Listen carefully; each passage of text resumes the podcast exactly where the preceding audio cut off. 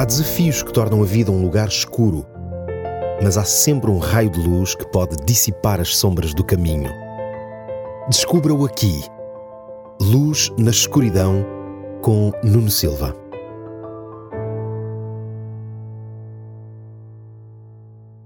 Olá a todos, sejam bem-vindos ao primeiro episódio do programa Luz na Escuridão.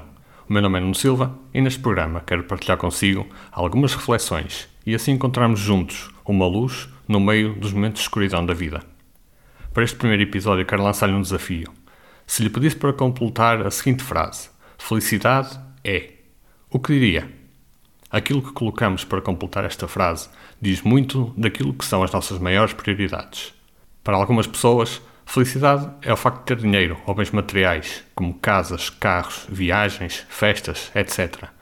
Para outros, felicidade é ser bem-sucedido, ter títulos académicos ou profissionais ou reconhecimento público.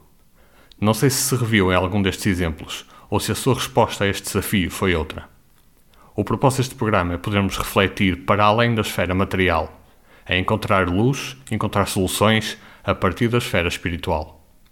Se já tem alguma crença de origem cristã, quero relembrar-lhe um texto escrito pelo rei Davi.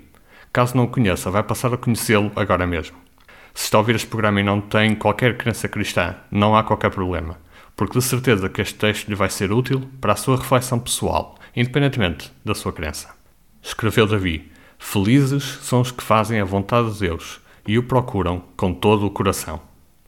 Este texto suscita uma pergunta: O que é isso de fazer a vontade de Deus?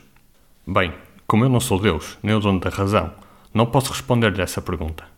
Mas aquilo que lhe posso dizer é que se realmente quiser saber qual é a vontade de Deus, é preciso relacionar-se com Ele.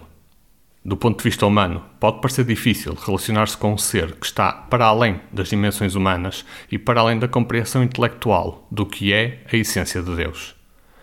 A única certeza que posso dar-lhe é que vai ser uma experiência fantástica e que vai ser uma experiência contínua.